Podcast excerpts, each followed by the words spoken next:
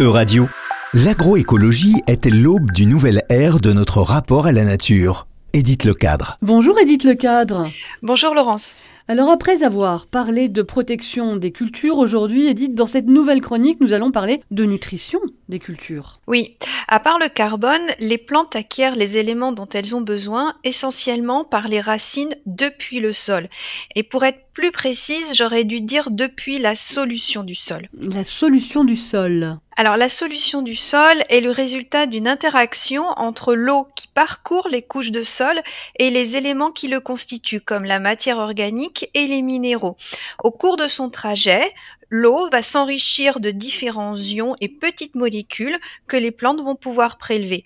Par conséquent, lorsque le sol ne contient pas assez d'éléments ou ne peut réalimenter suffisamment rapidement la solution du sol, les plantes peuvent être carencées. Comment sont acquis les éléments par les plantes? Alors le processus d'acquisition des éléments par les racines se fait en deux étapes. La première est le mouvement de l'élément, souvent sous la forme ionique, vers la racine. Et la deuxième étape, c'est l'absorption, c'est-à-dire le franchissement depuis l'extérieur de la racine vers l'intérieur. Et ensuite, une fois l'élément absorbé, il pourra être transporté des racines vers les autres organes de la plante comme les feuilles. Alors, comment se déroule la nutrition des cultures dans les systèmes agroécologiques Alors, l'objectif est de ne pas utiliser des engrais de synthèse solubles. Il faut donc utiliser à la fois la capacité du sol à réalimenter la solution du sol et celle des plantes à acquérir les éléments. Alors, le premier point consiste à maintenir un bon fonctionnement du sol, notamment biologique, pour permettre le recyclage de la matière organique, mais également une bonne porosité pour faciliter la circulation de l'eau et de l'oxygène.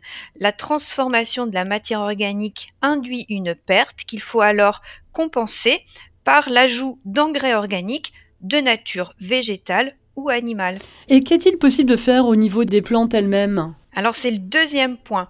Il faut permettre aux plantes de trouver les bons organismes du sol comme les mycorhizes.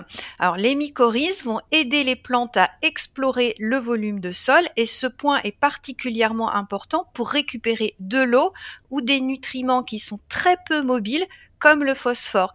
Donc cette symbiose avec les champignons mycorhiziens est très importante et toutes les plantes sont mycorhizées à part quelques exceptions comme le colza. Ça c'est un processus biologique, mais les plantes peuvent aussi modifier les équilibres chimiques en modifiant le pH autour de leurs racines.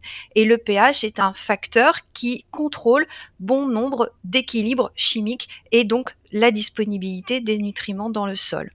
Alors une autre possibilité serait de combiner deux espèces de plantes pour que l'une modifie par sa présence la disponibilité d'un élément, soit de manière biologique avec les symbioses ou en recrutant des organismes qui vont transformer la matière organique, ou en modifiant les équilibres chimiques du sol. Et toutes ces modifications se font pour le bénéfice de l'autre qui lui est associé dans le champ. C'est le cas de certaines associations de culture. Merci beaucoup Edith, à bientôt pour une prochaine chronique.